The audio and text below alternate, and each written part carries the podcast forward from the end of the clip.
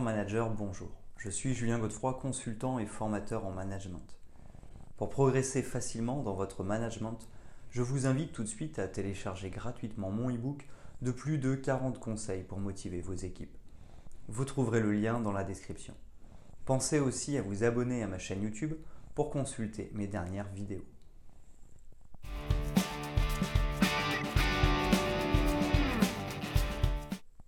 Le management stratégique s'appuie sur une méthode de gestion à long terme. De nos jours, les organisations se développent dans un contexte de mondialisation favorisant le changement et la réactivité. Il est donc important de mettre en place des décisions stratégiques afin de pouvoir s'adapter aux évolutions et à la concurrence. C'est dans ce contexte que nous allons voir comment et pourquoi l'application du management stratégique dans l'organisation joue un rôle majeur dans la performance de l'entreprise.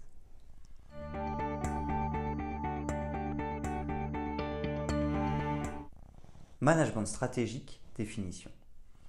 Le management stratégique regroupe un ensemble de décisions prises par la direction afin d'assurer le bon développement de l'entreprise. Ces décisions ont un impact à long terme et permettent d'atteindre des objectifs fixés. La prise de décision se caractérise par des investissements matériels et immatériels. Racheter une entreprise, acquérir de nouvelles machines ou encore créer un service de recherche et développement. Une fois en place, elles sont vouées à durer plusieurs années. L'application de cette stratégie de management repose sur trois étapes principales. Planifier et définir la stratégie d'entreprise, organiser et mettre en place le plan de développement, contrôler et réajuster le processus si besoin.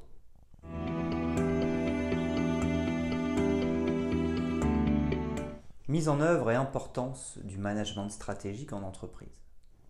Les étapes du management stratégique. Comme nous l'avons évoqué plus haut, la mise en place d'un tel management nécessite une organisation en plusieurs étapes.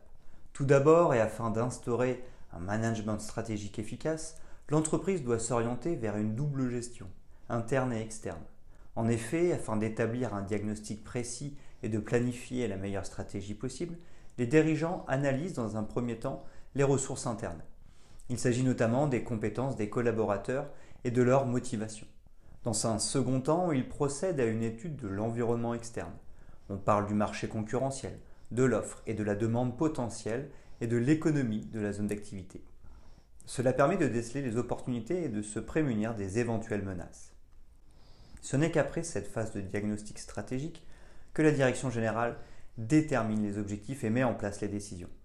On parle ici d'objectifs stratégiques généraux, objectifs financiers, commerciaux, sociaux, etc. Il existe trois sortes de décisions, délibérées, émergentes ou subies. Elles sont respectivement mises en œuvre suite à une réflexion anticipée, à un changement brutal de l'environnement ou tout simplement par obligation pour faire face à une situation. Afin de mettre en place les décisions stratégiques dans les meilleures conditions, les dirigeants doivent établir un plan d'action et travailler conjointement avec les équipes opérationnelles. En effet, ces décisions ont un impact direct sur l'organisation de l'entreprise et la vie des salariés. Enfin, il est essentiel de suivre le développement des décisions appliquées. Lorsque les résultats obtenus sont en dessous des attentes, l'organisation doit revoir sa stratégie et adapter ses décisions. L'impact du management stratégique en entreprise. En plus d'agir directement sur la performance d'une entreprise, le management stratégique assure la continuité de son développement sur le long terme. L'enjeu majeur est donc la pérennité de l'entreprise. Ainsi, l'organisation peut faire face à la concurrence, aux évolutions du marché et à d'éventuels imprévus. Sans la mise en place d'une telle stratégie ou la mauvaise application de ce type de management, l'entreprise court plusieurs risques.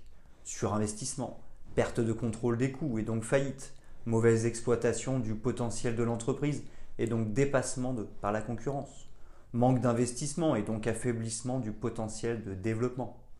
Afin d'obtenir la meilleure gestion possible, il est nécessaire de combiner le management stratégique et opérationnel.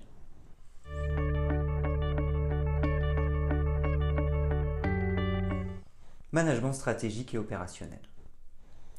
Les principales différences. Même si le management opérationnel découle directement de la stratégie mise en œuvre par la direction, il n'est pas géré par les directeurs généraux eux-mêmes. Ce sont les managers intermédiaires qui interviennent dans les nombreux parcours opérationnels. Il s'agit notamment du responsable des ressources humaines, du responsable marketing, du chef de projet ou d'un autre responsable de service. Contrairement à la vision long terme du management stratégique, le management opérationnel intervient dans la vie quotidienne de l'entreprise et se construit grâce à des décisions à court terme. Il consiste à piloter le lancement d'un service, fixer le prix d'un produit, embaucher du personnel, gérer les stocks, etc. Ces distinctions sont plus difficiles à cerner en fonction de la taille de l'entreprise. En effet, dans une PME, les décisions stratégiques et opérationnelles sont souvent prises par les mêmes personnes. De plus, certaines actions peuvent relever à la fois de la stratégie de l'exploitation. Exemple, le lancement d'une campagne de publicité aura des effets à long terme mais sera géré par le service communication. Des formes managériales complémentaires. Malgré tout, les, managements stratégiques et opérationnels restent complémentaires. En effet, les managers opérationnels permettent d'optimiser la gestion des ressources pour répondre aux objectifs fixés par la direction. Dans un souci d'efficacité, tous les salariés doivent être informés de la stratégie de l'entreprise.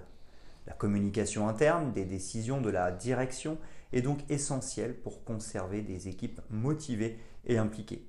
Cela peut se faire grâce aux réunions collectives, aux réunions de service ou encore par notes d'information ou email. De plus, le management opérationnel ne doit jamais aller à l'encontre des décisions stratégiques de l'entreprise. Cela pourrait créer un déséquilibre entre la stratégie et l'exploitation et donc entraîner une situation contre-productive.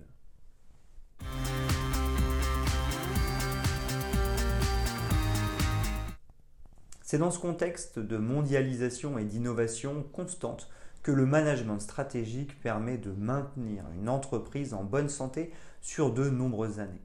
En liaison avec le management opérationnel, il fait intervenir l'ensemble des collaborateurs, directeurs généraux, managers intermédiaires et autres salariés, afin de veiller au développement de l'organisation. Sans une stratégie réfléchie et des compétences managériales certaines, il serait difficile, voire impossible pour une entreprise de perdurer dans le temps.